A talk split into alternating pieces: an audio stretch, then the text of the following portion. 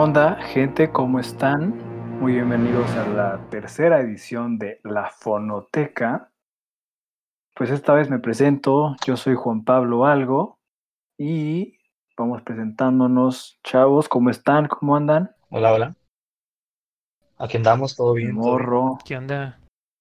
Pues listos, estamos listos. ¿cómo estás? ¿cómo les va? ¿Todo bien? ¿Qué Pues miren, hoy, déjenme, les doy el intro para el episodio del día de hoy. Vamos a platicar de soundtracks.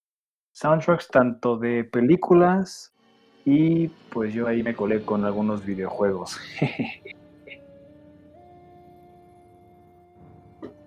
No olvides el bueno, anime, sí, el anime es muy importante. ¿verdad? Exacto, El otaku del grupo, ya saben, ya saben. Sí, de hecho, si, si recuerdan en el episodio pasado, nos extendimos muchísimo tiempo platicando de, de que soundtracks y de películas y de series, y después como nos estamos desviando. Solo así decidimos esta vez hablar de soundtracks. Y la verdad creo que va a estar bastante interesante, ¿no? ¿Ustedes qué piensan? Está bien variado, la neta. Muy variado. Se escucha chido, ¿no? Vamos a hablar. Sí, sí, sí, pasando desde películas, como ya dijeron, hasta los videojuegos de. JP y el anime de mi otaku favorito. Ya saben. Bastante variado. Cualquier duda. Muy variado. Entonces, pues, ¿quién comienza o qué? ¿Cómo abrimos esto? ¿Quién trae la expo? Venga, yeah. Yo inicio. Yeah. Con el, el PowerPoint ahí, ¿no? Todos pedos. Em, Échale, échale, Max. Bueno, eh, creo que primero voy a hablar de los soundtracks porque, pues no sé, una breve intro. Eh, porque pues, a veces es difícil darnos cuenta de la importancia que tiene un soundtrack, ya sea en una película, en un videojuego, en un anime, y el cómo influye en nuestros sentimientos, emociones y hasta en la memoria. Eh, pondré un ejemplo que es como el más fácil y cercano y es el Titanic, ¿no? Que si no fuera por la canción de My Heart Will Go On, eh, estoy casi seguro de que no Sí. sería igual de dramático y emotivo que pues obviamente sin la canción, ¿no? Entonces creo que hay que darle ese valor a los soundtracks, ya que nos dejan en la memoria algo. Este, habiendo dicho esto, para no alargarme tanto, como es costumbre, eh, para mí, eh, bueno, para mí, en mi opinión, digo, porque obviamente soy un aficionado de la música, los soundtracks son igual de importante que las mismas imágenes, ¿no? Ya que en muchas ocasiones el simple hecho de escuchar esa canción hará que recordemos eh, a la película de la cual es parte. Oh, sí. ¿Sí o no, raza? La neta, sí. Quieras o no, el oído también evoca sentimientos y todo imagen. O sea, es todo. Es un todo. Entonces, Sí, así como en las películas de suspenso, ¿no? Que te van llevando poco a poco y la música va intensificando. Creo que es Interesante eso, eh, los soundtracks de las películas de miedo. No sé si tengamos alguna por ahí, pero creo que no. Pero será- es interesante cómo nos van llevando. Pero pues bueno, amigos, hoy les voy a hablar sobre el soundtrack de Amélie, eh, que fue este, una película francesa eh, que se llevó a cabo en 2001. Eh, Amélie eh, es la banda sonora de la película, por el mismo nombre, ¿no? Eh, y pues les voy a hablar un poco sobre la película, muy resumido. Amélie es una película ambientada en París sobre una joven que trata de ayudar y mejorar la vida de aquellos que la rodean. Eh, después de haber sido educada en casa desde la infancia, Amélie finalmente sale de su casa y comienza a descubrir su verdadera vocación, la, la adjudicación de sus ve- vecinos y compañeros de amor. Eh, pero cuando las posibilidades de Amélie sobre su propio romance eh, su aventura comienza. La historia verdaderamente capturada por la música de Jan Tiersen, que es pues la persona que, que sí, la neta sí, es la persona que compone lo que estamos escuchando en este momento de fondo. Y bueno, Jan Tiersen es un multiinstrumentista que, por cierto, estuvo en México, si no mal recuerdo, en 2018 y creo que fue un gran concierto por lo que escucho. Pero bueno, Jan Tiersen es un músico y compositor francés y es uno de los principales exponentes del minimalismo en todo el mundo. Entre otras este, bandas sonoras, eh, también ha compuesto Goodbye Lenin y Tabarly. Y bueno, eh, Amelie se convirtió en una película multipremiada, multipremiada en distintos este, festivales como los Óscares, los premios BAFTA o los premios César, en los cuales Jan Tiersen eh, justamente se llevó el premio a mejor música. También fue este también fue nominado en los premios BAFTA, eh, pero se quedó nada más, bueno, o sea, no, no, no ganó en esta ocasión. Ok. Este, sí. Eh, si pueden, vean la película de Amelie, es muy buena. Eh, Sí, mi hermana, sí, mi hermana la adora, así la adora. Si escucha esto mi hermana, saludos a Moni. Em, Esto no, Mi esto no es sonidero. ah, sí, eh, lo siento. Ya ven que los sonideros se están pegando en este momento cañón. Hay que aprovechar el bug. El bug. Igual y nos llevan al Ah. Primavera Sound.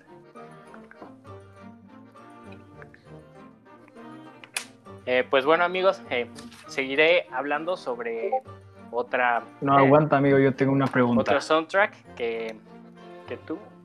Esto, Ah, por venga. Porque Preguntas ahora sí, yo, era el güey que tenía que hacer las preguntas, si no, no contaba. Entonces, Chinga el Max, ya que trabajando con la de Amelie, que acabas de decir, este, es una banda sonora ya súper súper sonada a lo largo de, pues ya de las historias, incluso musicales, pero este soundtrack, ¿qué es lo que más te, te gusta a ti?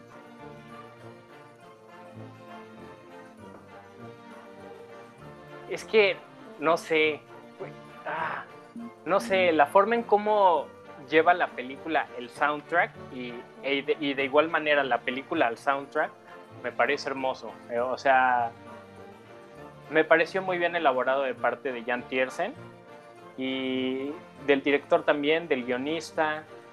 Eh, pues no sé, creo que fue todo en conjunto, fue una gran elaboración en conjunto y pues nada, Amelie es hermoso. A mi parecer, la, la banda sonora se escucha muy íntima y es como mágica. Entonces, yo Sí, creo que eso te da más cercanía al, a la protagonista. Sí, claro, y además va como conforme al tema, ¿no? Porque sí, justamente es este muy Buenísimo. personal. Sí, de hecho, está, para mí, Jen Tiersen es una chingonada. Aparte tiene estudios de conservatorio el señor. Este, y desde siempre ha estado en la música, entonces algo de saber, ¿no? Sí, no, y, e impresionantemente eh, lo que hizo despuntar su carrera fue pues este soundtrack, ¿no? De Amelie. Pero a mí se me hace un gran músico, eh, siempre se me ha hecho un gran músico. No sé, digo, todos tenemos nuestros momentos y encontró su momento en ese soundtrack, pero a veces hay músicos escondidos que no encontramos nada más porque no son Y fíjense, como comerciales y son grandes músicos. Sí, Jan Tiersen es uno de ellos, ¿no? O sea, o sea, es una chingonada por sus, bueno, según según había leído que tiene como 15 discos, ¿no? Por ahí 15, 16 discos. Este, y aparte las Sí. bandas sonoras que se aventó, ¿no? Entonces, yo pienso que toda esa experiencia que, que ganó en esas composiciones pues las está arrojando las bandas sonoras. Entonces, yo pienso que no todos los compositores tienen como que eh, ese sentimiento de transmitir algo en base a una historia, ¿no? O sea, obviamente eh, ellos escriben este, reflejados en la historia. Estos primos se tienen que documentar para después este, lo que sintieron expresarlo en la música. No muchos tienen como que este, esa capacidad, ¿no? De traducirlo a las notas musicales. No, totalmente, totalmente, concuerdo contigo. Y bueno, además, este, o sea, el ser un músico de conservatorio es complicadísimo. Yo por eso admiro tanto el rock progresivo, porque para hacer rock progresivo tienes que pasar a fuerza por un conservatorio. Entonces, esa es mi, mi admiración hacia el rock progresivo y, y pues que se está en un conservatorio está cañón, ¿no? Sí, bien estricto. les iba a decir que, Venga, si lo escuchan y tienen el contexto así como que de más o menos de la película, se siente como la ubicación, o sea, si lo escuchas, sientas que estás escuchando a Francia. Se escucha su esa esencia francesa. Sí, totalmente. Sí, totalmente. Concuerdo contigo. O sea, te transporta, claro. Eh, pues creo que también es un poco la idea, ¿no? Es que siento que el compositor, pues, creo que este, sí. escoge como que a propósito los instrumentos, ¿no? Entonces, este, el acordeón, pues, lo relacionas a dos cosas, ¿no? O a Francia o a unos corridazos, ¿no? este, yo pienso que también es muy a propósito el, eh, la selección de instrumentos que tiene el compositor, ¿no? Para una banda sonora. Entonces yo creo que eso es lo que evoca. Perfecto. Sí, claro, y además tienes que tener muy bien estudiada la película, el guion, para saber, este, pues, vuelvo a lo mismo, el cómo claro, llevar el... Y lo hace muy bien este muchacho, de la, Jan Pearson. De la película.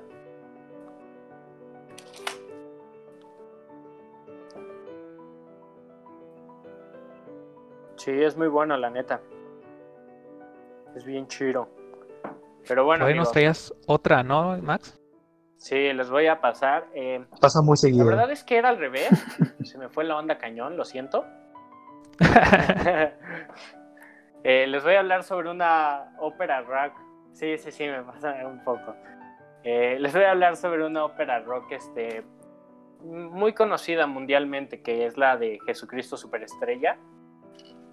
Eh, es una película estadounidense dirigida por eh, Norman Jewison eh, en 1973. Está basada en una obra musical del mismo nombre de Andrew Lloyd y Tim Rice. la historia se centra en el conflicto entre Judas Iscariote y Jesús durante la semana anterior a su crucifixión. Y pues bueno, te va narrando poco a poco la historia desde, desde cómo la percibió Judas.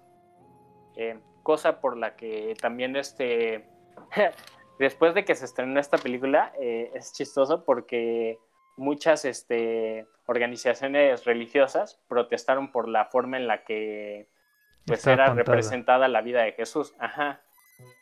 Y bueno, al final, eh, ya este, el Vaticano la aceptó, eh, aprobó la cinta, pero en 1999, 16 años dijeron, está chida, o sea, está chida la neta. Sí, está chida, está chida. ¿Qué digo? A Andrew Lloyd, que es el que creó todo con Tim Rice, eh, cuenta que terminó odiando la película. ¿Por qué? No sé, pero sí, cuentan que terminó odiando la película. Em, pero bueno, este, la banda sonora, que fue compuesta como ya mencioné por Tim Bryce y Andrew Lloyd, vendió millones de discos este, por todo el mundo. Y de hecho la canción I Don't, Wanna, I Don't Know How to Love Him, eh, cantada por el personaje de María Magdalena, que es Yvonne Elliman, eh, fue pues un éxito en ventas, o sea, top, pero eh, pues cuando creo que se creo que despegó más cuando salió a cine. Este, bueno, este musical eh, sin duda no es uno de los más exitosos. Sí, sí tuvo su cierto éxito, pero no. Controversial sobre todo. Exacto, es a lo que iba. Eh, más que nada es muy controversial por el tema que tocan. Eh, me es complicado hablar sobre, bueno, sabemos que hay temas que no se tocan, ¿no? Como lo es este, la religión, la política y el fútbol. aguas, ¿no? Aguas ahí con esos temas. Sí, ajá, aguas. Entonces, pues, hicieron la representación de cómo veía Judas toda esta onda y pues no se les hizo chido. Fíjate que yo ignoro completamente la obra, la neta. Concuerdo con esa. Tache. No hice la tarea, chavos. Ahora el, Max nos chingó. Perdón, Chris. Perdón, Max. No. Oye, no, Max. No, se preocupen. Da igual, da igual. Eso, para eso, es una pregunta importante. un... Dame y te doy. ¿Jesucristo? Oye, una, pregunta. Ah, bueno, échale, Chris, échale.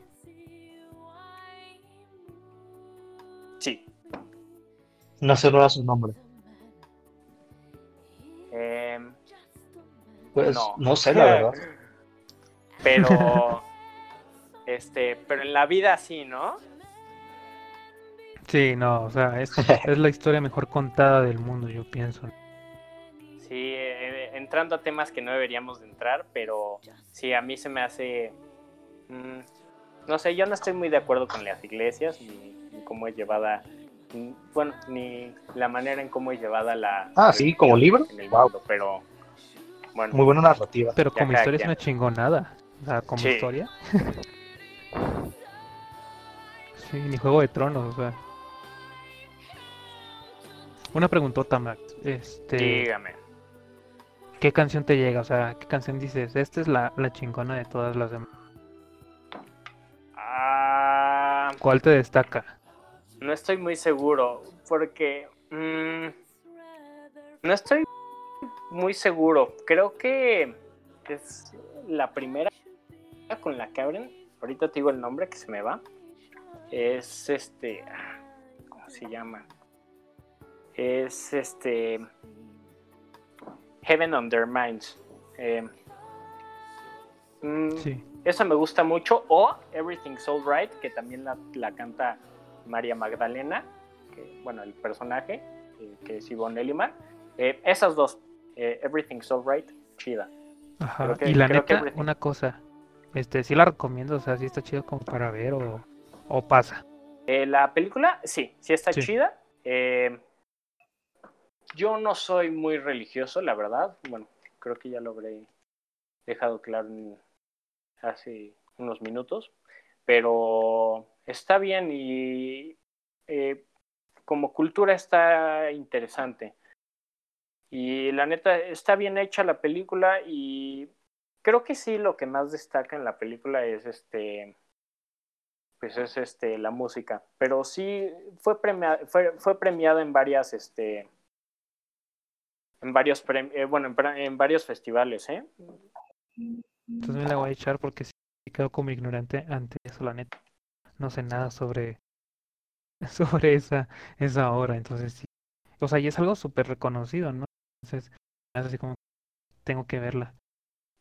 Pues sí vale la pena, la neta. Eh, digo, eh, vuelvo a lo mismo, no es un tema que a mí me encante, pero está interesante. Eh, además, está chistoso porque la filmación se llevó a cabo en un desierto cercano a Tel Aviv, por lo que la deshidratación tanto de los actores, bailarines, staff, eh, fue un tema que los persiguió durante todo el rodaje y tenían que estar tomando agua y agua y agua cada 20 minutos. Bueno, había una obligación de parar a tomar agua cada 20 minutos. Y hay una parte en la película eh, que es este, la escena de... Eh, bueno, sale el actor este, Larry Marshall y tiembla. Y es que estuvo a punto de desmayarse por estar bailando abajo de 41 grados, ¿sabes? Entonces, no está interesante, está divertida, sí. sí, o sea, sí tiene sus retos, ¿no? Al grabarla y rodarla. Sí, sí, no, y además eh, tiene eh, un buen reparto y de hecho en el reparto estuvo a punto de meterse por ahí este este John Travolta que audicionó para protagonizar eh, la película como Jesús. Pero oh, no, no. sí, sí, no quedaba la neta sí sí. sí eh, estuvo bueno no, estuvo a punto porque pues, no era como lo que buscaban que tenía 17 años en ese momento entonces no era lo que buscaban pero mande Sí, o sea, sí estaba medio mequillo a sus 17, sí lo recuerdo ah, en algunas películas. Sí, sí, sí. Pues, eh, justo tiempo, justo tiempo después, eh, no sé si vieron la película de Saturday Night Fever, que también es una ah, pues, película. Se lo, ah, bueno. Eh, bueno, ahí sale obviamente John Travolta y es producida por Robert Steelwood, que pues, trabajó en su, Jesucristo Superestrella puros datos chingones. Un día me lo voy a aventar mi Max. A ver qué tal. ¿Qué tal me va con esa, Me gusta, me gusta más eh, Saturday, Night Fever, ¿eh? Sí, sí, la neta, sí. O sea, lo que yo sí, sí la pude ver, sí me Oye, Max. Entonces, después te digo la comparativa, ¿no? Entre estas dos. Eh, ¿Sabías de, de Camilo Sesto? Igual la, la, obra que hizo, ¿no? Eh, creo que creo que no, fíjate. Se me hace que Camilo Sesto hace esta obra, eh, igual, en 2017, ¿no? Superestrella, en el 70 y, creo que 75 por ahí. Sí, 75, exactamente. Hace el álbum y él hace la obra.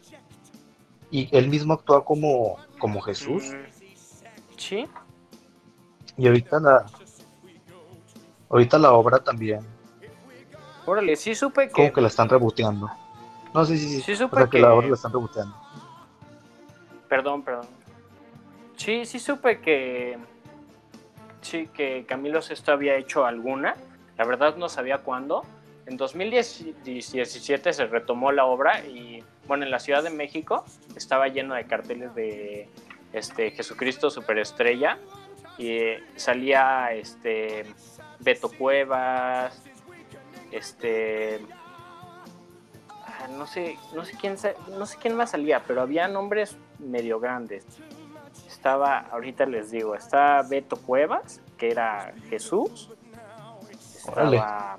Mm, eh, ah, estaba Kalimba. Sí, estaba María José. Y. Bueno, había otros, pero los más grandes. Eh, ah, estaba Enrique Guzmán, mira. otra onda, ¿no? Pues, Esa hora. Sí, o sea, creo que está interesante. Eh, tuve amigos que la fueron a ver y me dijeron que está bien. Creo que no es el estilo. Pero pues sí, es una obra que no iría a ver. Sí, no. Pues bueno, chavos, si me permiten pasar a un tema acá más oloroso, más otaku. Este... Por favor. este, les voy a traer, Cuéntanos. algo de lo que me encanta, un poquillo, el mundillo. Este, les voy a hablar acerca de. No me digas. El jazz y el anime, ¿no? Siempre. Pero hoy les voy a hablar un poco de hip hop, chavo. O sea, la neta, acá sí me salí un poco de la zona de confort que tenía. Y les voy a hablar un poco de Samurai Chan. Este, este es el segundo trabajo de un director que me encanta mucho que es Shinichiro Watanabe. Entonces, como director, pues ha hecho varios animes bastante importantes, dentro de los cuales destaca eh, Cowboy Bebop. Pero este es su segundo trabajo, Samurai Champloo. Este, este es un anime de samuráis, ambientado durante el periodo Edo en Japón, pero tiene bastantes guiños hacia el hip hop. Este, uno de estos aparece en el propio título de este anime y es el, el término Champloo, ¿no? Es una palabra de Okinawa que significa mezclar, eh, haciendo alusión pues, a todos este esta cultura de, del rap, del beat de qué hacen el hip hop, ¿no? Eh, lo que Watanabe esperaba conseguir dentro de, dentro de estos dos conceptos, que es el, el hip hop y en parte el periodo héroe y, los samuráis, eran dos cosas. Eh, la primera era crear algo genial, ¿no? Que uniera estos dos conceptos. Y el segundo poder hacer una comparación entre, una comparación social más, más que nada, entre el periodo Edo y la época moderna, donde pues las cambiantes actitudes culturales consecuencia de un periodo de posguerra y el efecto del comercio con la cultura extranjera, pues traerían como consecuencia una explosión de creatividad en las artes y en la música. Entonces está chido porque Watanabe mezcla el escenario de un periodo este samurái anacrónico y juxtapone pues la cultura medieval con la moderna y, se encuentra pues grafitis este, con estos edificios japoneses junto con el béisbol, eh, incluso de repente ahí hacen beatboxing ¿no? dentro del anime. Este, y está chido, ¿no? Porque te, te va eh, incluyendo de pequeños detalles de la historia. Y uno de ellos es que en el periodo Edo pues eh, ocurre la extinción como de la clase samurai. Y en esta época, y bueno, para la época actual, contraponiéndolas, es como que esa lenta transición de los valores antiguos de los japoneses que tenía algo muy, conserva, muy conservador de ellos. Y ocurre después de la Segunda Guerra, Guerra Mundial, entonces enfrentan estos cambios los japoneses, lo contrapone con la extinción de los samuráis. En aquella época este, hay tres personajes, ¿no? dentro de los cuales pues, la importancia está en que eh, Mugen, el, uno de los protagonistas, es un renegado, ¿no? entonces es, los movimientos que tiene de lucha recuerdan mucho al breakdance y a la capoeira entonces, como les dije, o sea, muy diferente al tiempo en el que se desarrolla la historia. Eh, otro de los protagonistas es Jin, que es un Ronin, que es un samurái que pues no tiene maestro, cuyo carácter es más refinado, más reflexivo y pacífico. Y finalmente está, está Fu, que es una, una joven muy alegre, pero desgraciadamente no tiene familia y que paradójicamente da ese sentido de hogar a la, de hogar a, este grupo, ¿no? De tres. Eh, yo pienso que el cariño que le tiene el público a este anime, y en especial yo, eh, radica en la fusión de conceptos y en la idea de quién compone este soundtrack. Pues la neta para mí están los cuatro personajes más chingones del mundo de los beats. Que mi favorito es Sebastian, mejor conocido como Nujades. No sé si, si, le hayan entrado ya a su música. Eh, él estaba muy metido dentro de lo que era el jazz hop y el piano hop. Y llevaba ya un tiempo en el mundillo del underground de los beats japoneses eh, pero no era muy reconocido. El segundo en el equipo era Fat John, eh, se evocaba más a composiciones suaves, simples y como resultado pues ofrecía beats con sonidos más profundos. Eh, Tsutsuchi, no sé cómo pronunciarlo muy bien, es, algo difícil el japonés de repente con, con tantas consonantes. Este, tenía un sonido más orgánico, ¿no? más versátil, el cual rayaba dentro de los sintetizadores con alguna línea de bajo discreta, ¿no? de repente ahí como base, y con ocasionales mezclas. Y finalmente uno de, los como que más fuertes junto con Nujaves, que era eh, Force of Nature, enfocado más a mezclas con alta energía, punch, y se enfocaba más a beats de hip hop, un poco más clásico. Entonces, con este proyecto, pues Nujaves experimenta pues, un crecimiento exponencial en su carrera este, aunque también en parte era debido a que muchos adolescentes en YouTube le atribuían erróneamente el crédito de, de cada track en este anime y lamentablemente pues eso terminó que ignoraran a los demás del grupo. Y finalmente pues dos de mis canciones favoritas dentro de este soundtrack es la primera Shiki Nouta, la que está sonando en este momento, la cual es el ending de este anime y me, me gusta mucho, ¿no? Por, por repente las secuencias de bajo, de piano que, que se encuentran ahí y, la explosividad de la letra. Y otro que me gusta demasiado es Who's Them de Nujaves, para la cual hay un análisis bastante interesante. No sé por ahí si el Chris me, claro que sí. me ayudaría a ponerla de una vez para estar dentro de todo el contexto. Para empezar con el análisis, Chris. Hay por ahí, no el favor, sí. Está, es una rola como que muy... Ahí creo que Max trae una preguntilla. A ver, a ver mi Max, ¿qué tienes por ahí? Ahorita que estás entre que pasas a la otra y no. Em, se dice que Samurai Champloo y Cowboy Bebop son este como complementarias entre sí. Em, ¿Qué dices tú?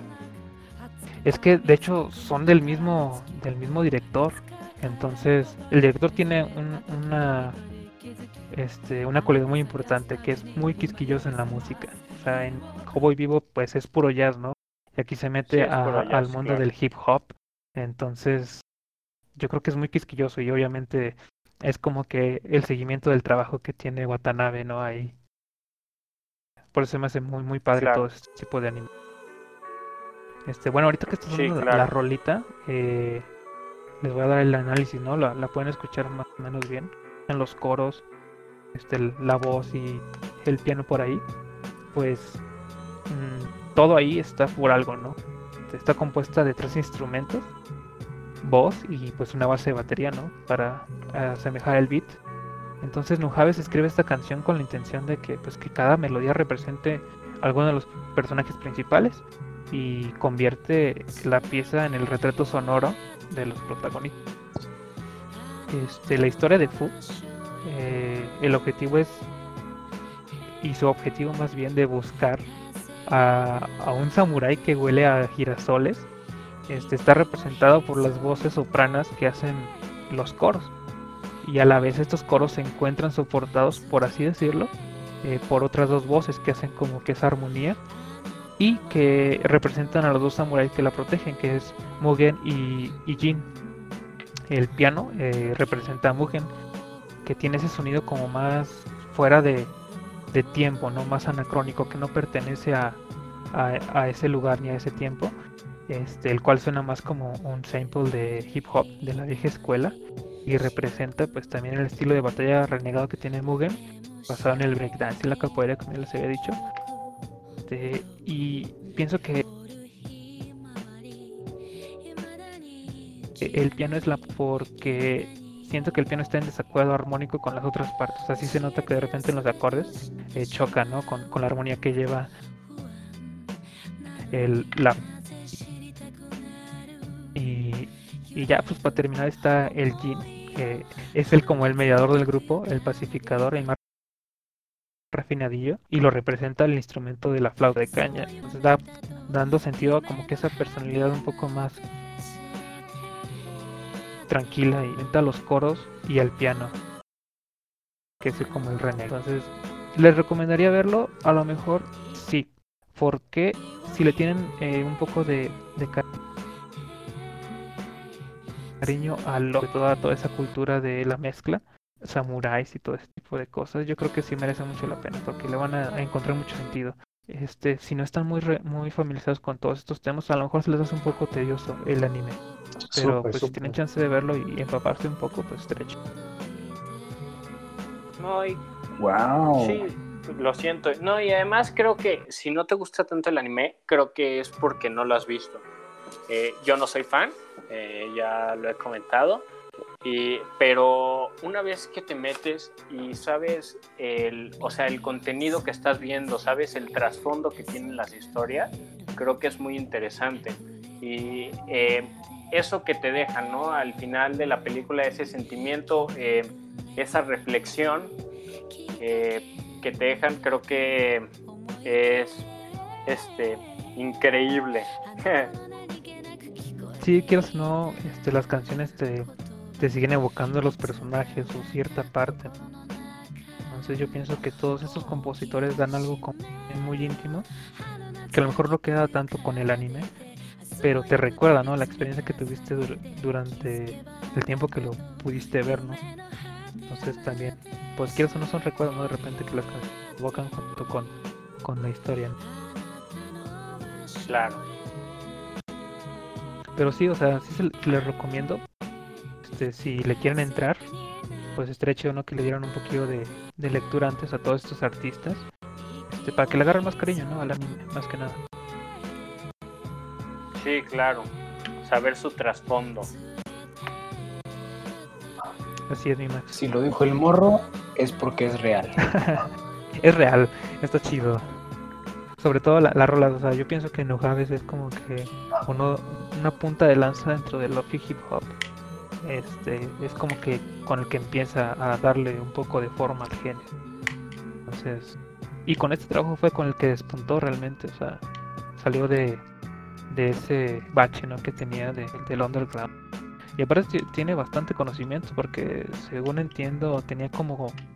Eh, ¿Qué serán? Yo creo que unas dos tiendas de vinilos. O sea, él, él, él tenía dos tiendas de vinilos. Entonces tenía material para, para samplear. Que es algo que, que en ese tiempo pues era muy, muy valorado. Muy, muy bien. Ahí sí, pues yo la verdad no tengo tantas. No, yo tampoco. Este, soy muy separado, dar, pues, alejado de, uno. de ese mundillo de los animes.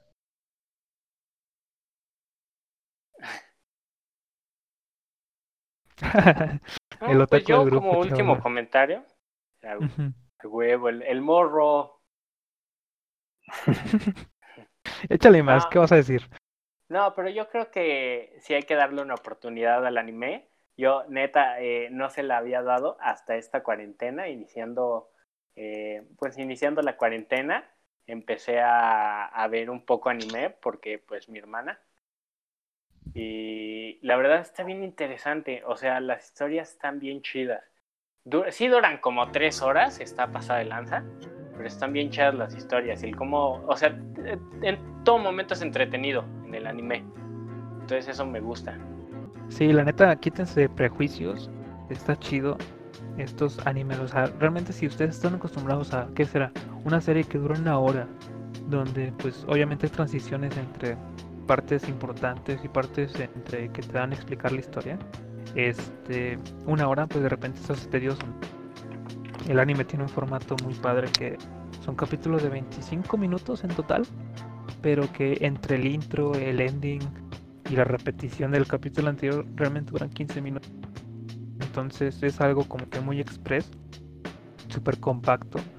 Este, y, y eso lo hace adictivo, ¿no? y sobre todo si tienes el, gusto y la suerte de, escoger un buen anime, yo pienso que pues ahí te vas a echar de volada. Venga, morro, claro que sí. Cuenta con ello. Sale, pues se Para que la gente ya también se, se los dejo tarea, ¿eh? Ponga a ver dicen qué onda, ¿no? Porque está pasado todo.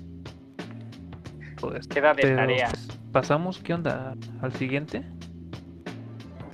Ese me toca a mí ahora sí. Venga me toca a mí. Yo decidí incursionar un poco más en el mundo de los videojuegos. Aunque yo la verdad no soy gamer como tal, no me gustan tanto los videojuegos. Pero esos dos en específico, a mí me marcaron muchísimo. Primero que nada voy a comenzar con un videojuego que salió en, en el 2004. Fue de los videojuegos que salió Tony Hawk. Toda la gama de videojuegos que salió del de Tony Hawk, el patinador profesional, este sacó un videojuego específico que se llama Underground 2. Ese fue de mis favoritos, es correcto. Esta canción que está sonando en este momento, me acuerdo que yo la ponía porque podías en ese videojuego poner las canciones que tú querías. Yo la ponía N mil veces. La esencia de este videojuego, que fue lo que más me gustó en ese tiempo, es que era el, el top y el max del del happy punk o sea, en ese tiempo que era el, como tipo bandas como Green Day, como tipo Good Charlotte, como todas las bandas que empezamos a escuchar en esos tiempos. Y honestamente ahí me enamoré de muchísimas otras bandas como lo es en este momento. Están escuchando a Less Than Jake.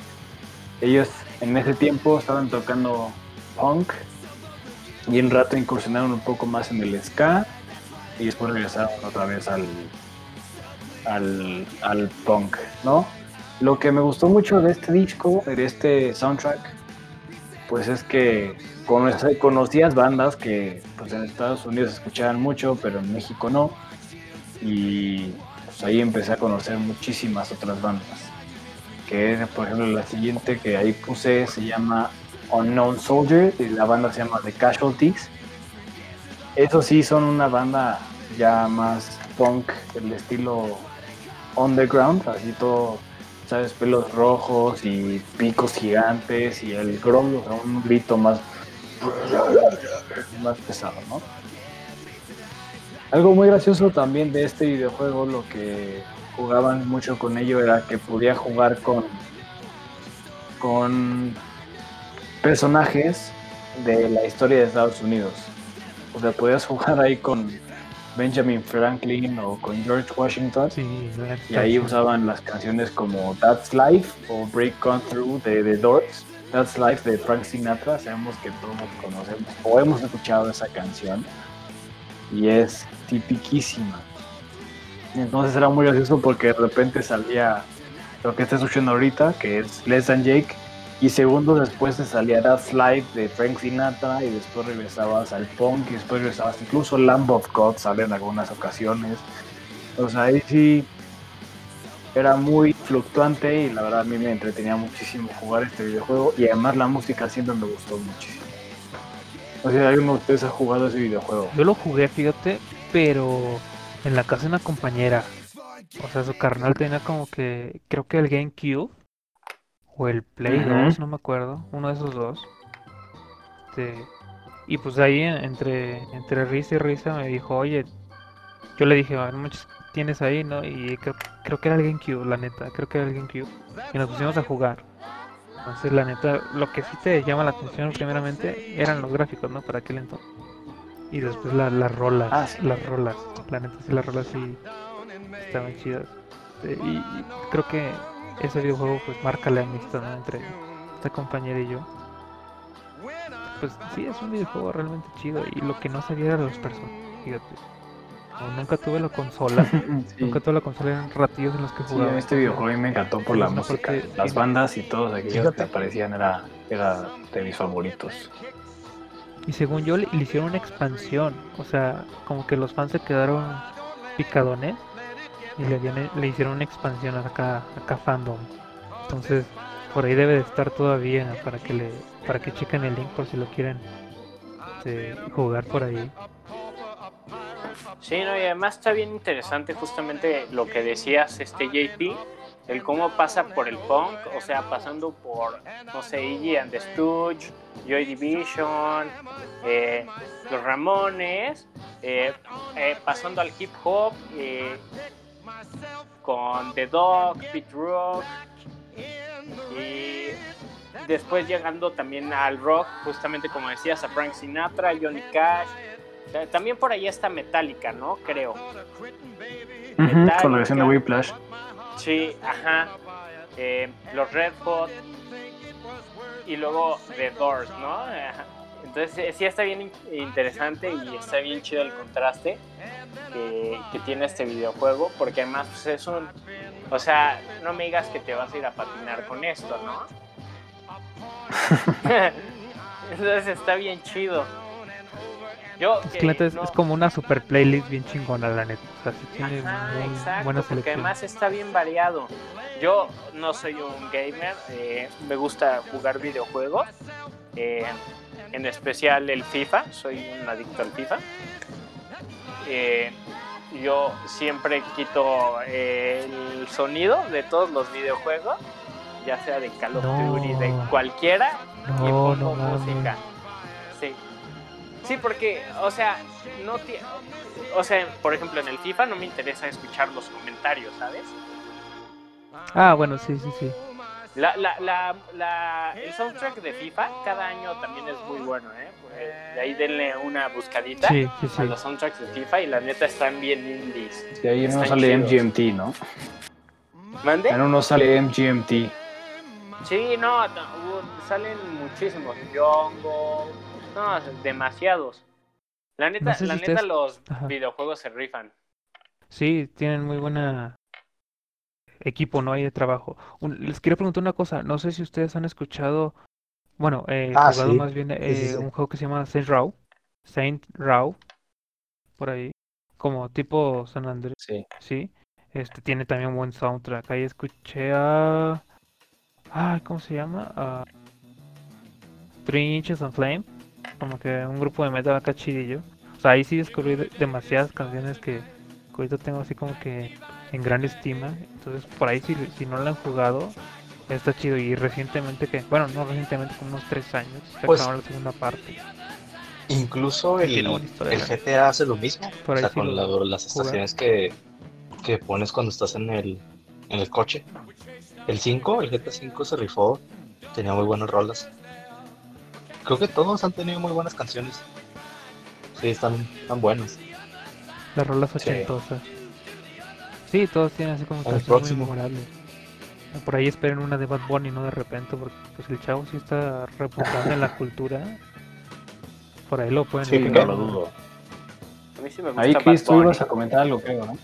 Ah, no, es que les iba a decir eso del, del GTA. y creo que ibas a comentar algo ahorita. Que creo que hasta hay canciones de, de Frank Ocean, y yo soy súper fan, súper, súper fan. y está, está, está muy chido. Hace años que no lo juego, pero está muy chido.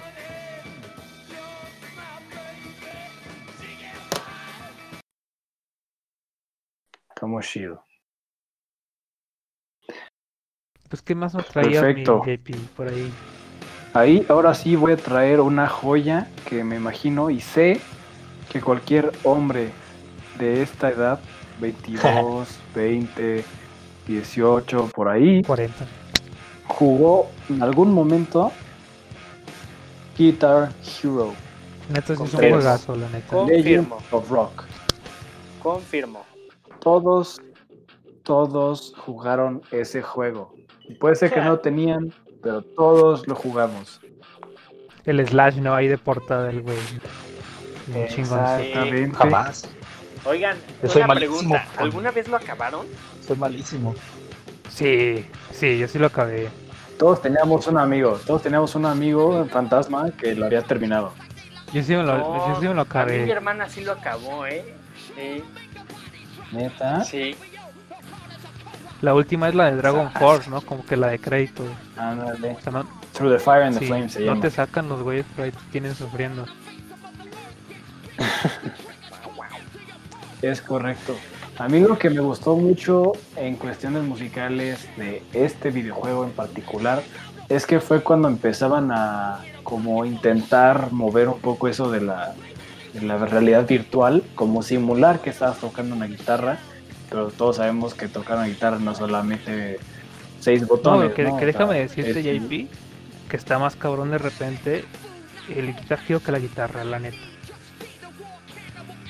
¿Crees? Sí, hay unas rolas que están súper sencillas, que son mínimo cuatro acordes, y esos güeyes te meten un chingo de, cosas y tú dices, no mames, no está tan difícil. Lo que... Pero también tiene en cuenta el movimiento del brazo, ¿no? Sí. Lo que yo decía es que ese, yo le, yo siempre dije a mis papás, bueno, a mis familiares y a mis amigos, que en el momento en el que yo jugaba, eh, yo ya era un pro en el Guitar Hero, acá, de que ya me ponía la guitarra en la espalda, en el cuello, y ya la tocaba así. yo dije, yo siempre dije, ese era mi momento para aprender a tocar guitarra, ese no sé qué, no sé por qué no lo hice, pero ese era el momento. Algo que me gustaría destacar de este juego es también otra vez ese el dinamismo que tenemos en los géneros que estamos tocando.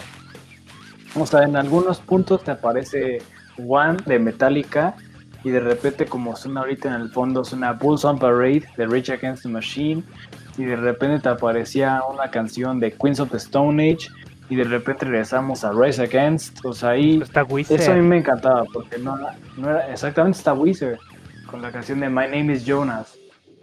Entonces ahí podemos decir que es muchísimo, la gama de artistas que sale ahí es inmenso. Sí, sale, o sea, Pat Benatar que es un que es este un artista totalmente distinta a, a lo que viene siendo como el juego y está con Hit Me With Your Best Shot o este salen los Beastie Boys. Los Beastie Boys, Simón. Sí. Sabotage. Sí. De La neta, yo creo que yo sí, agregué un chingo de rolas. Las de AFI, la de Miss Murder, a mí me encantó cuando la escuché. Ah, la de AFI, AFI. Es, ¿Cuál más? Había escuchado otra bien chingona, la de Cliff of Dover. Ahí conocí la de Cliff of Dover esa canción, importantísimo, gracias por mencionarlo, Morro. Esa canción, Clips of Dover, lo que no sabe la gente es que esa canción fue grabada y fue producida en el escenario. O sea, Eric Johnson se subió al escenario y empezó a improvisar. Neta, o sea, es, improvisar esa, esa, madre, neta, no. Sí. Sí. Te lo juro. O sea, métete a pues la. Ahí lo puedes buscar en YouTube. Y el video, te lo juro, dura como 13 minutos, pero el cuate iba metiéndole cosas cada vez que va avanzando. No manches, Pues como antes era, ¿no? La neta. Exacto. Que eran músicos, la neta. Y le dice sin chillar a la gente que lo, lo escuche. Una, composición. Sí. No, no, también, también, también hay músicos muy buenos en este momento. Pero antes, al no haber este pues celular, no había no había la tecnología que había hoy, ¿no? Es correcto. No les quedaba de otra más Es correcto. Entonces, este, este videojuego fue lo que más, a mí más me gustó porque era como que simulaba el hecho de que podías tocar las canciones que más te gustaban. Ahí, por ejemplo, yo fue cuando vi con la con una banda de ocho integrantes llamada Slipknot con la canción eh, Before I Forget. Todos también intentamos tocar esa canción que era dificilísima, pero a partir de ahí yo también tuve un súper intensísimo con Slipknot. Entonces, ese, ese videojuego fue para mí muy importante y sé que muchísimas personas aquí o que la gente que va a estar escuchándolo lo jugó mínimo una vez. Y una cosa que se me hace súper súper chida es las batallas eh, de solos, ¿no? De guitarras. O sea, si, conoces a los artistas y a, los guitarristas, como por ejemplo está el primer nivel, pienso que, no sé si me acuerdo bien, era el de el Slash. Te tocabas, ¿no? Contra él. Eh, y después el segundo era Tom Morello. Y, y, creo que el último era, pues ahora sí que Diosito, ¿no? Dios. Sí, era Dios. Era Diosito. Sí, sí, estaba complicado ganarlo, ¿eh? O sea, yo nunca lo gané y sí era bueno. Y mi hermana sí lo ganó. sí, sí lo ganó. Diosito no, no es John Petrucci. De Dream Leader. No. Gran pregunta, Se ¿eh? parece un chingo, o sea, tiene la barbata, está mamado, toca chido. Siempre se me afiguró, la neta. Está complicada. Ahí, por ejemplo, hay una de las canciones que sale en este, en este videojuego que pues, toda la gente hemos escuchado. Fue de Through the Fire and the Flames de una banda de speed metal que se llama Dragon Force. Ah, man.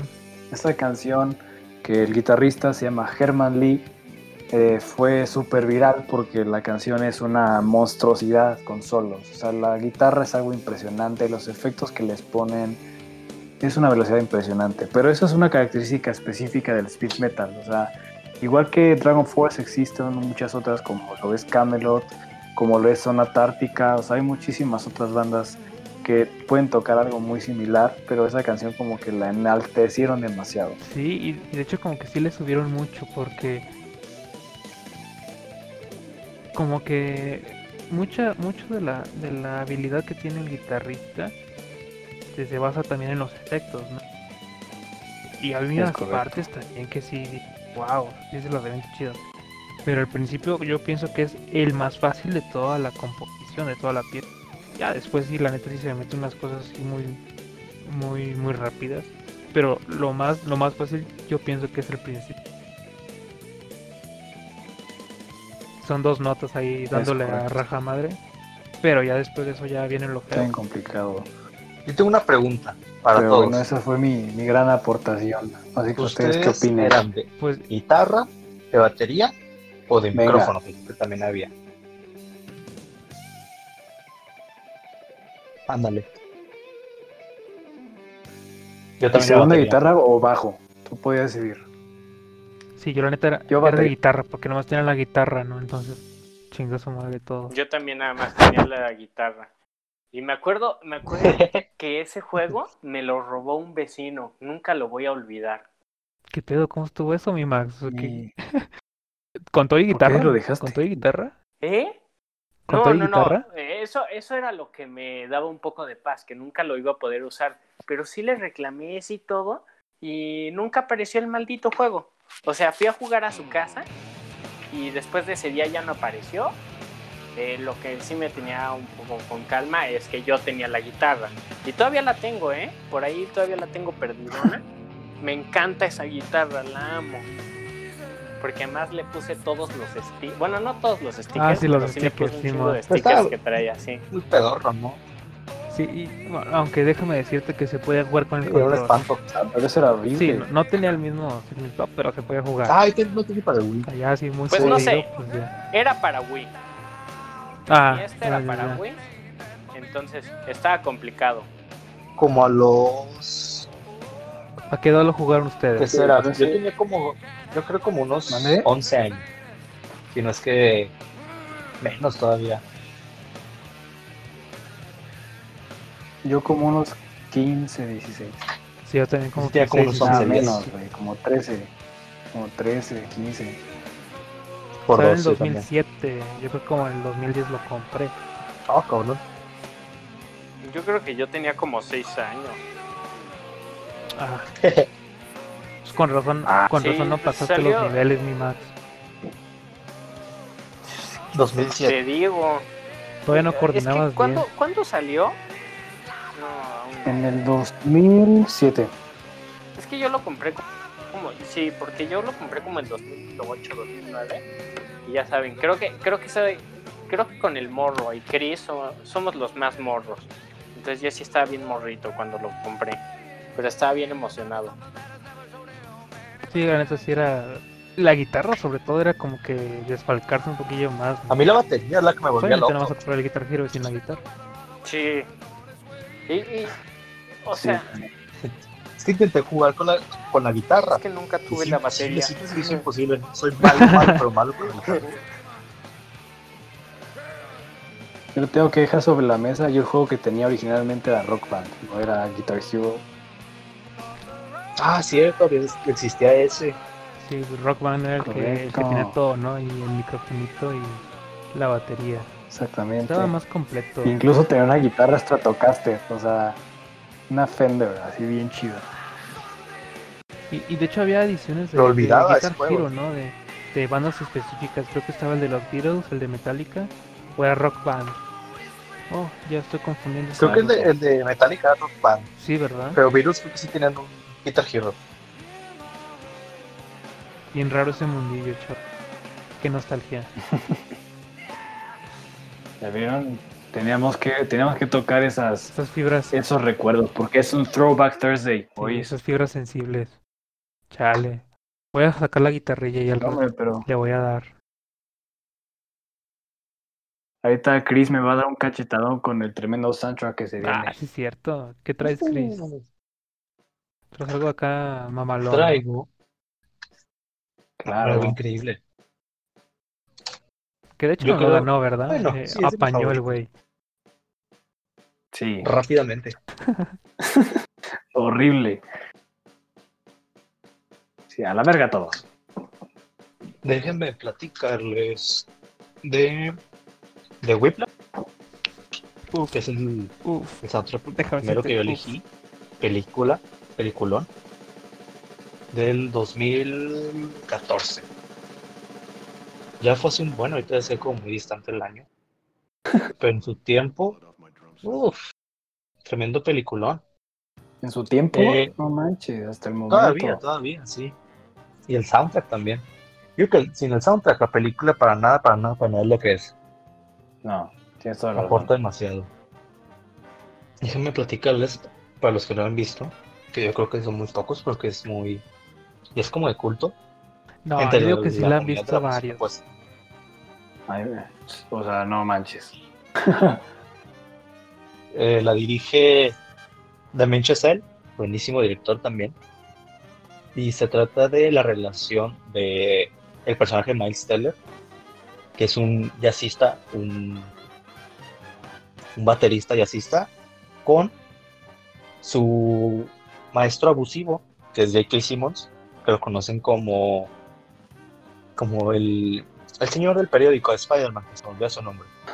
Terence Fletcher. Ándale. Y este soundtrack lo, compone el aclamado músico, compositor que trabaja muy seguido con Damien Chazelle, este Justin Hurwitz. Él compone este, este soundtrack, este disco de jazz.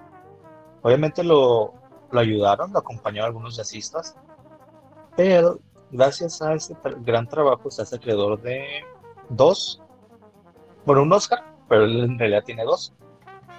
Y déjenme decirles que también ganó un BAFTA, tiene un Golden Globe, pero se hacen por otras películas. Es, eh, Justin Hurwitz eh, trabaja en este en este soundtrack en el 2003, un año antes, que es cuando empieza ya con pues a darle, ¿no? El muchachito trabaja en este soundtrack y le, le va de lujo porque eh, pues es aplanadísimo el soundtrack. Como ya lo pueden estar escuchando en perro también. Está escuchando Overture.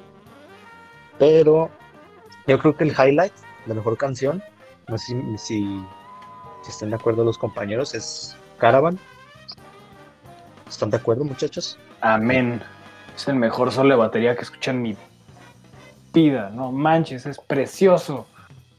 Y para una película. Y hay un chingo de versiones. O sea, la, principal es de, Duke Ellington.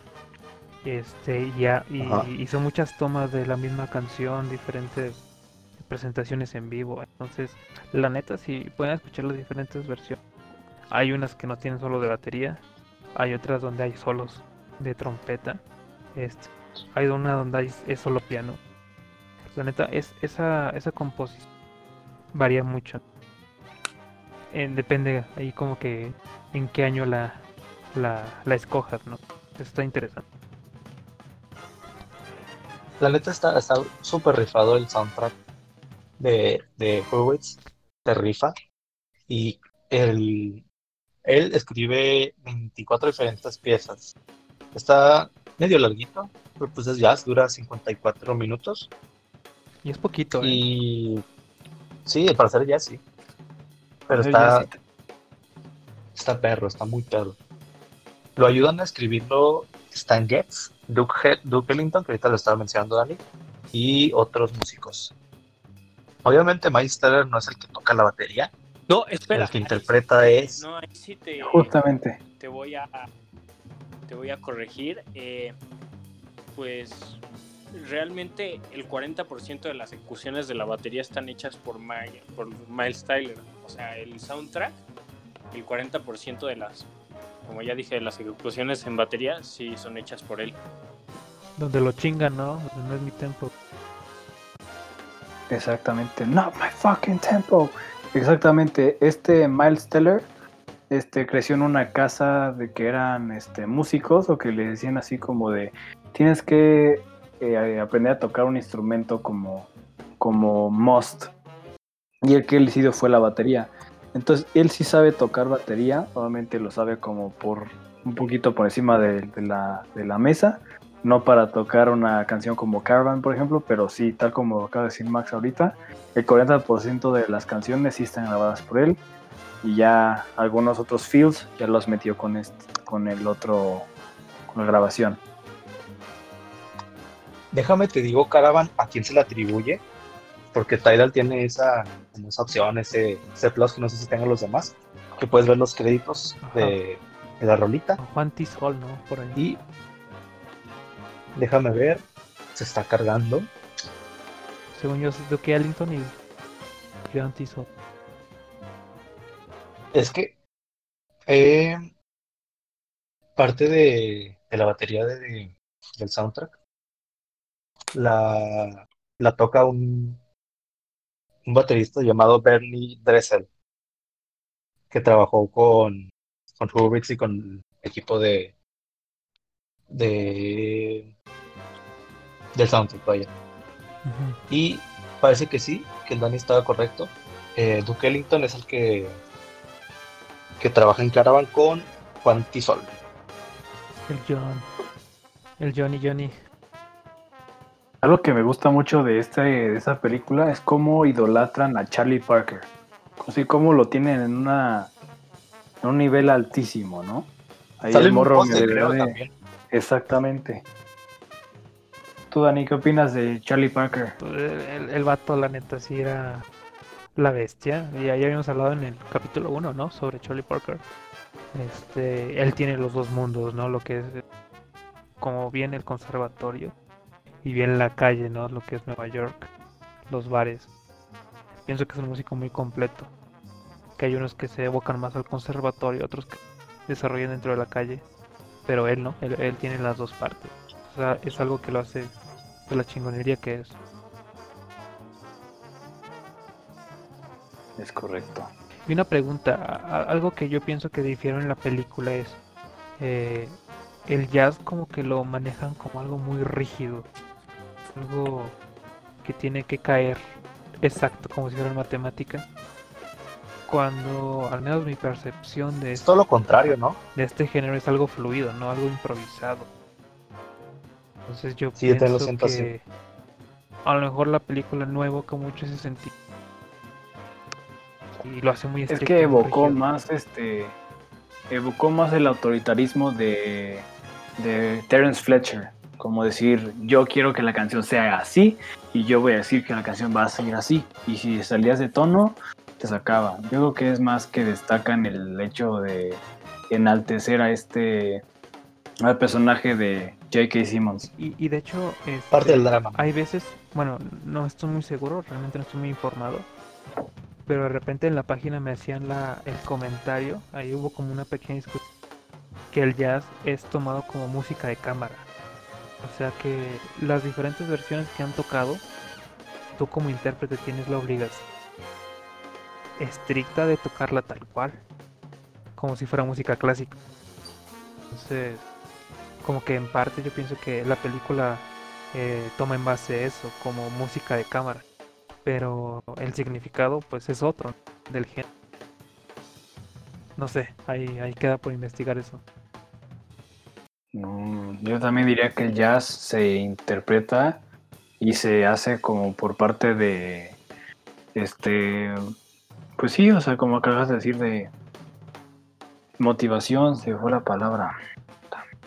Inspiración. Inspiración.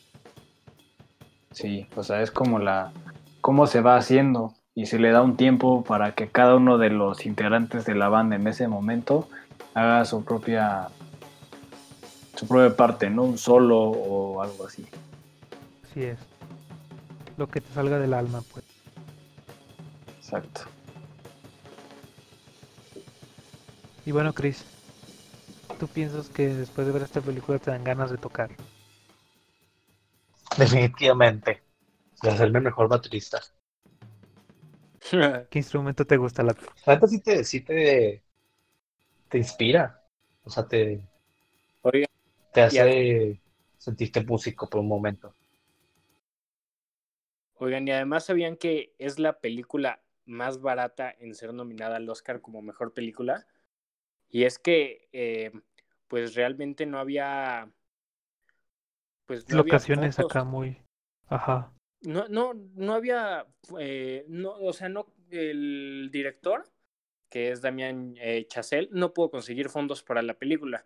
Entonces lo convirtió en un cortometraje que terminó siendo ganador del premio al mejor cortometraje y de esa manera consiguió fondos para hacer la película. Chale, o sea, sí, pues la neta quedó perrón,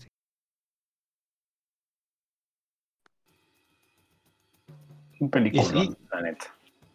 Porque creo que el budget de la película, según la información del equipo de investigación, es de 3.3 millones y recaudaron 49 millones. Oye, ¿se acuerdan de la escenita de la, de la cachetada? Que se lo sí, que, que la filmaron un chingo de veces. Sí, lo del 1, 2, 3, 4, ¿no? Ajá. Imagínate, ¿no? Eso yo creo que estuvo pesado, ¿no? Eso o el lanzamiento de la silla también debe estar bien complicado, ¿no? Fíjense que cuando se la puse a mis papás, se les aburrió. Yo, yo pienso que a lo mejor la película es algo como esa elección íntima que tomas, ¿no? De repente para ver. Ah, es una chulada esa película en todo sentido. Y la neta aprendes un chorro del jazz. O sea, si no te te has adentrado dentro del mundillo, eh, es como que un buen buen comienzo. O sea, empiezas a, a tomar varias varias canciones que son iconos y otras que, que a lo mejor no son tan conocidas, pero te empiezan a integrar dentro del todo.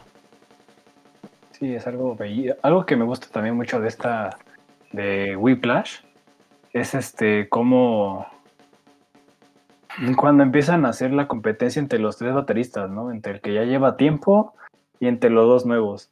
Y que le dice, a ver, toca esto. Y empieza a tocar. No, bueno, no me gusta, cambia. Y se empiezan a cambiar entre los tres, nada más empiezan a pelear entre ellos, como para decir, yo soy mejor que tú, yo soy mejor que tú.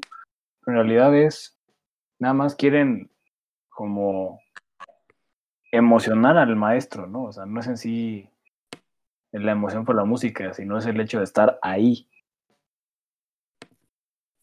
Sí, y, también yo pienso que una de las escenas es donde, donde tira las baquetas, ¿no? Así todas manchadas por todas las, las ampollas que se hizo durante supuestamente los ensayos. Eh, no sé si, si, si fue real eso o, o no.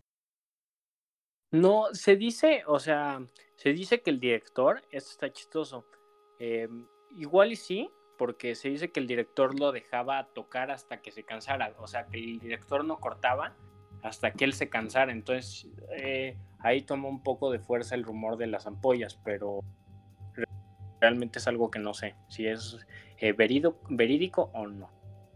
Porque sí, sí, yo pienso que es una escena muy fuerte, porque este, como músico entras como en un trance dentro del ensayo. Las dos horas se te hacen quitas y no te das cuenta a veces de, cuánto tiempo llevas tocando.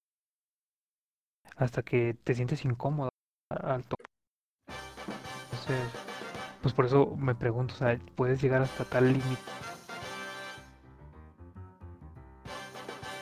Es la pregunta que veo en la película. Se dice que sí.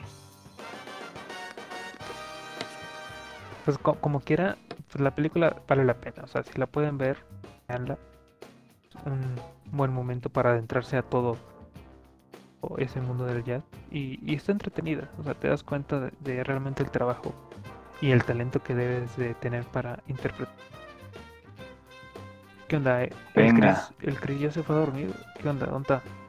No, ahí está. Pero, ¿qué tal? Este, Hola, hola, Chris. Ah, sí, sí, sí. ¿Ya es todo bien el audio? Sí. Está todo. Es que subimos algunos problemas técnicos en la cabina. En la cabina. Pues, si no hay más por el momento de Caravan, chavos, algo más por ahí. De Whiplash, ¿no? Ah, sí, de Whiplash. Disculpen, ando todavía con la rolita. A ver, a ver. Pues creo que tú, Dani, tienes algo para nosotros, ¿no? Sí, por eso les digo, si, si podemos pasar el tema de Whiplash. Sí, sí, date, date, date. Otra cosilla, porque ahí está. Adelante. Está Caravan y está chido también. Este, ay, perdón si la, la corto, ¿no? Pues vamos con algo un poco más banal, ¿no? Que otro anime. Sí. eh, Uy. Este. Ay, es que me da cosa cortar esa rola, está súper chingona. Pero ni modo, vamos a algo más, más funky, algo más. le dile, no, Juan My Tempo. y ya. Algo más disco. Por ahí, este, les voy a platicar un poquillo de, de un anime, también de Watanabe. Para variar, ¿verdad? Este, lo elijo porque pues es el más quisquilloso en cuestión de musical en cuanto a los en cuanto a sus proyectos. Este, les voy a hablar de Space Dandy. Este, yo le tengo mucho cariño a este anime porque la neta está súper loco. Eh, es uno donde han colaborado un chorro de músicos. Tiene sonidos súper distintos y al haber colaborado tantos músicos, pues los resultados son, son muy variados, ¿no? Este, esta es la cuarta obra de Watanabe como director como tal. Y realmente Space Dandy tiene una cantidad de guiños enorme a la ciencia y a la música sobre todo. Y musicalmente como que siento que es la guía perfecta a ese sonido del espacio, de, la ciencia ficción.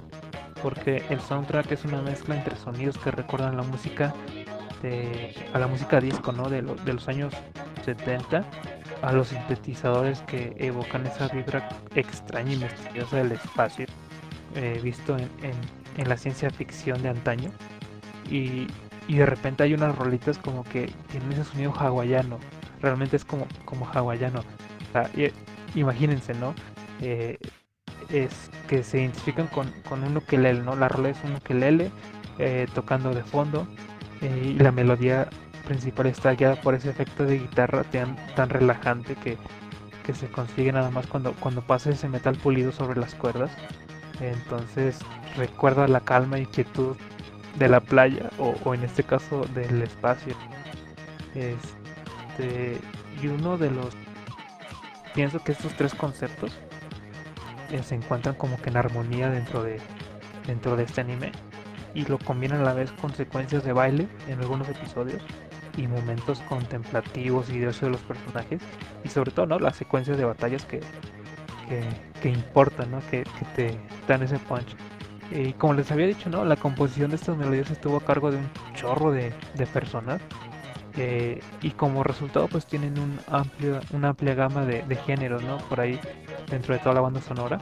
Y para mí una de las figuras ahí como que más relevantes del equipo en total es Yoko Kano quien la neta es alta compositora dentro del mundo del anime, pues ha, escrito varias canciones para animes de culto como ese Cowboy Vivo con ni más ni menos con la rola de, del intro de este mismo que es Tank. Eh, Macros Plus, que también les había comentado un poco de ese anime en el primer episodio con la rola de Voices. Y otro clásico que es Ghost in the Shell con la rola Standalone Complex y obviamente pues participa en la composición de dos temas para, para Space Dandy que es Welcome to the X y que es el ending del mismo y Shiterai algo que me gusta o algo que me hace pensar en este anime no sé si, estén escuchando la rolita es que como que pienso que estuvieron bastante influenciados en la música disco en Daft Punk y en Elvis Presley de repente con, con esos sintetizadores eh, me recuerda mucho a Daft Punk y a la música disco de repente en algunos otros efectos. Es, y los guiños, la neta, como les había comentado, eh, no se hacen esperar, pues eh, hay, hay, hay referencias, ¿no? Y no sé si sean muy conocedores de, del trabajo de Elvis. Eh, la nave en la que los personajes viajan se llama Aloha Oe. Y pues no sé si les suene, porque este es un título de una canción de Elvis Presley del álbum Blue Hawaii. Hay una rola que se llama Aloha Oe, entonces como es una referencia a, Elvis, ¿no? De, hecho la nave tiene como que eh, su, típica monita hawaiana por ahí, este carteles de, de la playa y ¿cómo se llama? También como que imágenes que evocan a, a todo eso y tablas de surf. Otro guiño que me gusta un chorro eh, es la portada del segundo álbum del soundtrack de Space Dandy que se titula Movies Wonderland y hace una clara referencia al título de la canción Boogie in Wonderland de Earth, and Fire y esa portada a la vez hace referencia a All in All de la misma agrupación esa donde aparece así como una pirámide enorme donde a la base están esculpidas las figuras de los faraones pero pues en este caso pues hace referencia a los personajes principales que es eh, Dandy y Cutie. Y existe otro episodio así como que muy chusco donde hacen un guiño bastante gracioso a lo High School Musical, donde el protagonista Dandy eh, termina como que enfrascado en una preparatoria y pues donde bueno está todo eh, lo cliché. hay musicales en cada momento y se remata con la escena de, del baile de la graduación, ¿no? Y pues para terminar, pues honestamente les recomiendo este anime porque visualmente, musicalmente es una pasada. cada canción fue compuesta y escogida con bastante mimo y fue puesta en, en las escenas adecuadas. Entonces eh, lo hace una, una delicia audiovisual. Si tienen chance de verlo, yo pienso que este, se lo recomiendo sobre Samurai Champloo. Eh, por si tienen ganillas. Planeta, el soundtrack está pasadísimo. Hay algo que veo en una de, en una de las canciones que acabas de mencionar, se llama New Disco on the Block. Me recuerda a la boy band de hace unos cuantos años que se llama New Kids on the Block. Oh. Entonces yo me quedé así pensando, dije, ¿y estarán relacionados o no? Pero no encuentro relación. Ajá. O sea, no, el nombre. No aparece información. Sí. Exacto. Pues, este, ¿la boy band de dónde es? Esa, esa no la conozco. Es inglesa inglesa. New Kids on the Block, pero esos son de, tío, de los ochentas, o sea. Los ochentas, pues a lo mejor sí, porque toman muchas referencias, digo, toman las referencias de Earth, One and Fire, de, Elvis, entonces yo pienso que sí, obviamente. No, Perdón, perdón, New Kids on the Block son americanos, de Boston. Sí. Sí, no, pues digo, o sea, toman muchas referencias dentro de todo el mundo de la música. Y es algo que yo pienso hace muy especial al anime. Oye, mi Dani, también es, ahorita que está viendo la portada de este del Boobies Wonderland, también está muy parecido a la portada de, de Power Slave de, Iron Maiden. Simón. o sea, la misma pirámide, ¿sabes, ¿Sabes por qué yo tuve esa misma idea? Pero la terminé descartando porque es, ya ves a, la, la punta de la pirámide está brillando. Ajá. Entonces, eso está en Earth, Wind Fire nada más, en Alien Now. Oh. Este, por eso lo terminé descartando la de Power Slave. O sea, pienso que hace más guiño a, a, sobre todo por el tipo de rolas que, que ponen. Este, me vino a la mente rápido esta agrupación y no Iron Maiden. Pero, o sea, son súper similares. Sí, también. Creo que por ahí el Max se nos fue, ¿no? Pero. Aquí andamos, amigos, aquí andamos. Aquí andamos. Eh, no tengo mucho que comentar este en, este tema, sí. Ajá. No, velo, Max, está, está chido. O sea, son. Son como. Interesante.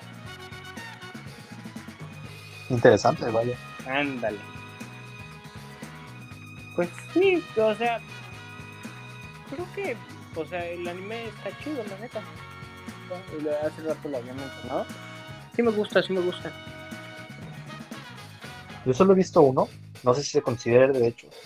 Eh, One Punch Man, lo vi por cotorreo porque se, hace un concepto chido del, personaje que mata a todos de un golpe y no lo puedes matar.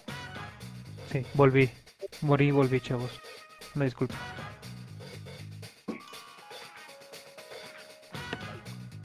Pues bueno, chavalos. Sí, ahora sí. No manches. ¿Qué nada, Max? Terminando, ¿no? Con el Chris. No, no, no. Creo que eh, vamos a introducir. Eh, va Chris, ¿no? De nuevo. Mm, correctamente. El Chris cierra ya. Sí, sí, sí. Es, Una velada es la película más actual también. de todas. bueno, y es mi película favorita también. ¿Neta? de toda la vida. Sí. Chido. A ver, ¿qué prefieres? ¿Whiplash o la que viene? La que viene, diez veces, mil veces. Wow. Yo, yo nunca vi la que viene. ¿Neta? No, nunca la vi. No se me antoja, la verdad. Big mistake. Hazlo. Las rolas me gustan mucho, la, la, neta. Un Oscar robado, también le robaron un Oscar. Moonlight es aburridísimo. Bueno, a mí me aburrió. Pero todavía recuerdo que vi La La La. maravillado que quedé.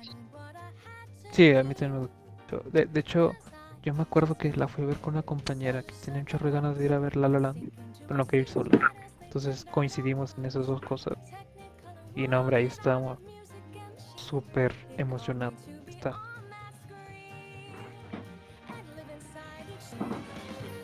Déjenme platicarles de el soundtrack y de la película. Se trata de, de una pareja eh, que es Ryan Gosling y Emma Stone, como Sebastián y como Mia, que se ven involucrados en ciertas. Bueno, tiene una relación. Y el caso es que el personaje de Ryan Gosling, Sebastián, es aficionado al jazz, súper aficionado al jazz. Y eso también como que me gustó bastante porque pues a quien no le gusta el jazz, ¿verdad? Y esta película es del 2016, igual dirigida por Damien Chazelle, y la música también, el soundtrack tenemos que también está hecho por Justin Hurwitz, y creo que aquí se rifó más que en el pasado soundtrack, aunque el pasado es buenísimo, pero este siento, por el amor que le tengo a la película, me es increíble lo que hace aquí. También tiene influencias medio yaceras, obviamente por personaje. Es también influencias musicales, o sea, en, el estilo de musical como Singing in the Rain, película también viejísima. Y fíjense, decirles que, igual con esta película, hicieron una gran cantidad de dinero. Tenía un budget de 30 millones y en el box office hicieron 446 millones. Nada más. La no. Hay algo importante que me gusta mucho de este, ahorita que mencionas de ese soundtrack, es que aparece John Legend allí repentinamente. Ah, sí, es que eh, aparece en la película, igual es un personaje no es tan importante, es más secundario que nada, pero tiene algo que ver ahí con, con Sebastian. Si no han visto la película, está recomendadísimo. Increíble. Y eso podríamos aporta mucho. Sí, es correcto.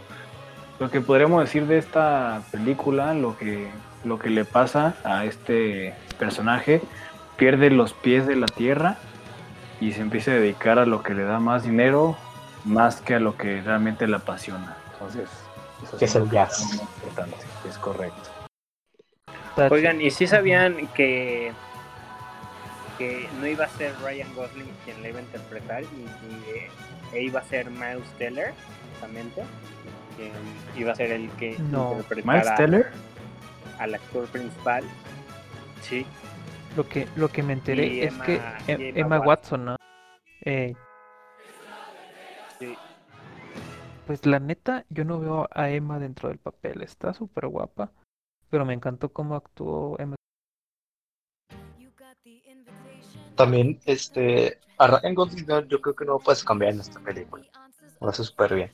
Y queda muy bien también con, es un poco la sí Ryan Gosling hace un papelazo ahí. Y fíjense que creo que les había platicado a ustedes en una plática y no, no en el programa que Ryan Gosling tiene una banda. Ah. Oh sí cierto. Sí sí sí nos platicaste. se llaman sí yo les había dicho de Deadman Deadman Deadman Man's Bones tiene una banda con otro otro chaval. Igual. Tiene Entonces él toca el piano de verdad. Está, increíble igual. En algunas escenas. Obviamente en algunas otras no. Pero hace como si lo, como si lo hiciera. Sí, pero igual en su banda. Ahí sí, sí, lo hace él. Y la, le, le, va muy bien. Y la película, la neta, me, me gusta mucho. Y yo pienso que. Declaración. Lloro con el final. Sí, sí, sí, yo también lloré esa vez. Es un final agrio, la neta, o sea, se quieren, pero pues no pueden estar juntos. Bien triste. Ni modo. Así es la vida Me llega al corazoncito. Ah, ah, hay otra película, ah, que esta sí me da más pena. La película de esta Lady Gaga con Bradley Cooper. Ah, ya, la de A Star is Born, ah, ¿no? de refrito. Ajá. En sí, sí, sí, es un reboot, pero en ese final también lloré. Sí, yo, yo no lo he visto, la neta, por lo mismo. Tampoco lo he visto. ¿De qué refrito? Fíjate que ah, yo iba, iba sin esperanzas. No, no esperaba mucho y me sorprendió bastante. Sí. Debo decir que cuando yo fui a, cuando yo iba a ver La Land, iba como muy escéptico porque te imaginas como los típicos este, musicales de Disney, ¿no? O sea, como ah, de. exacto. Se cae, se cae una, una copa y. Oh, oh, oh, y empiezan a cantar en ese momento. Y es como. La neta. Y a partir de ahí una canción casi cada 30 segundos. Es como. Sí, en Roland está muy bien ejecutado, la neta. O sea, yo pienso que el tema del jazz está bien escrito en cuestión de que no lo has empezado. El jazz, pues, de por sí es un género de repente no pasa como en Whiplash, eh, que te lo dejan caer con referencias que tienes que saber. Y aquí. Ah, pero es como más. Sí, es como más jazzy swing, ¿no? Sí, aquí te lo sueltan un poquito más suavecito. Entonces, desde otro punto de vista, claro, ¿verdad? No como intérprete, sino como compositor. Oiga, pero creo que ah, entonces ahorita el que se le tiene que dar como un gran mérito es a Justin Horwitz, ¿no? Que es el, es el que crea estos dos, son, eh, dos soundtracks, que tanto el de La La Land como Whiplash. Creo que tiene un sí, enorme. Sí, lo, lo supo encajar súper bien. La verdad. O sea. En las dos. sí, o sea, las dos películas tienen partes. Eh, pero pienso que la más ligera es La La Land. Sí, yo siento que los dos los puedes poner como de fondo, o sea, como si música para, para escucharla. Sin, música de elevador. Sin considerar que es un soundtrack. Oye, retira eso, pues, Max. De huevos. retira eso. Ah, ahora que menciona la música de elevador, Max. Vergüenza sobre tu vaca. ¿A ustedes les, gusta el ambient? El ambient. ¿Sí? A mí me encanta el ambient. De hecho, Soy no sé si, si quede como catalogado en ambient el soundtrack de Minecraft. ¿De qué? ah, de Minecraft. no, increíble. Porque yo también quería hablar de Minecraft, del soundtrack, pero es que hay muchos soundtracks que, que, están increíbles. Ah, podemos hablar de todo. El de Minecraft, la neta, me relaja. Este lo pongo para estudiar o para dormir. Una de dos. A mí me, pone nostálgico más que relajarme. Porque yo todavía, todavía lo juego, pero antes, todo el día en el Xbox. Porque lo, lo compré desde el primer día que salió en el Xbox. La neta no sé jugar ni nada. Pero yo creo unos 6, 5 años sí estoy jugando todos los días y, era un vicio del Minecraft. Con amigos y todo. Sí, es que ya con amigos cambia diferente. De hecho, acá con mis compas, este, hicimos a escala nuestro pueblo. O sea, sí, 40 time. Vamos a hacer charcas. Y yo nunca he jugado Minecraft. Está interesante. Y, y de hecho hay hay partes, bueno, hay mods, no sé si todavía los haya, de geología, o sea, para aprender un poco de geología. Entonces un profe, recuerda en la carrera que, ah, pues, si no pueden salir a, a prácticas, jueguen Minecraft. y yo no mames. Oh. Sí, entonces es tanto lúdico como. Sí, para todo, ¿no? Sí. Sí, nomás nos faltó ese. Ni modo. Pero es que había mucho. Había un... Creo que esos serían todos los soundtracks, ¿no? Creo. Sí, pero a ver, ¿con cuál se quedan? De todos los soundtracks. Sí, ¿cuál dicen este? De repente, con en qué ánimo ande. Porque si ando más festivo, pongo el de Space Dandy. Pero si me quiero así como que relajar, yo creo que el de Whiplash o el de La La Land. Creo que a mí el soundtrack que más me gustó fue la contribución, la gran contribución eh, que tuvo JP, el Guitar Hero 3. No sé, el Guitar Hero, sí. Me hace. Sí, la neta, me recuerda. Evoca la nostalgia esa cosa. sí. Eh, no sé, me encanta. Es rock. Soy aficionado al rock, entonces me encanta. ¿Tú qué piensas, mi JP? ¿Por cuál te decanta? Yo les dije, yo les dije que jugar Guitar Hero todo el mundo les iba a traer sentimientos ahí. Sí, la neta sí. Para mí también sería o Guitar Hero o el de Tony Hawk. Esos dos para mí son unas joyas muy importantes. Y debe haber playlists, ¿no? Por ahí de esos dos. Mi Chris. Si tuviera. Sí, Chris, ¿qué opinas tú? A muerte con La La Land siempre. Vámonos. De bandera y, y con una fotografía en la cartera. Pero fíjense que se nos olvida, es que se nos olvidaron muchos, pero es que también hay, no se puede hablar de todos. Y siento que uno de los más, más perrotes que olvidamos es el de Star Wars. Olvidamos a John Williams, un sí. poquillo. Qué bueno, créeme que, que que de repente como que el señor sí se, se plagió unas cosillas. Por ahí había leído. Chan, chan, chan. A mí, yo no soy Igual tan fan de Star Wars. Y sí, pero yo los prestigio. Yo soy muy fan. Pero yo, yo, bueno, yo propongo una cosa. ¿Qué tal si este hacemos ahí una encuesta en el canal si quieren una segunda parte de pues de este de este programa soundtracks? Este, y si no, pues lo dejamos por la paz y pues le seguimos. Hay muchas cosas de que hablar de este tema. Todos los, a todos los programas les podemos hacer una segunda parte. Muy extenso todo. segunda parte. no creo que terminaríamos de, de abarcar todo lo que queremos. Sí, hace falta tiempo. Y ya estamos llegando tristemente al final de este programa, amigo. Sí, también hay que dejarlos descansar porque ya van como dos horas. Ya váyanse a dormir. Como una y media, creo. Ya váyanse a dormir o sigan trabajando.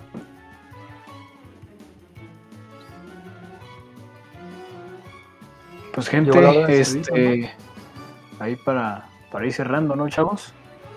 Sí, sí, sí. La hora de la despedida. Ahora sí, la despedida.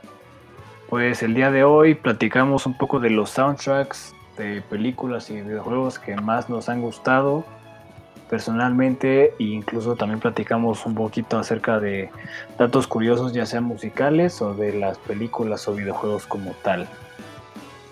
Ahí que toda la gente comente en, el, en las publicaciones cuál fue su favorito o si ustedes tienen uno también pónganoslo ahí en ya sea en Instagram o en Facebook y pues no sé si ustedes gustan añadir algo más amigos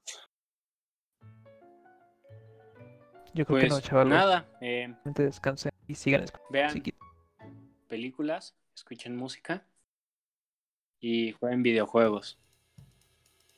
Y vean anime. Gran lección. Y vean anime. No se burlen, culeros. No me burlo, no me burlo. Dale, pues, nos vemos, chavalos. Me despido. Gracias a todos en la siguiente edición. Tercera edición de la Fonoteca. Seguiremos grabando cada semana y saldrá cada viernes para que estén muy atentos a las siguientes ediciones. Nos vemos pronto, amigos. Chau, chau. Sale, bye. Hasta la próxima.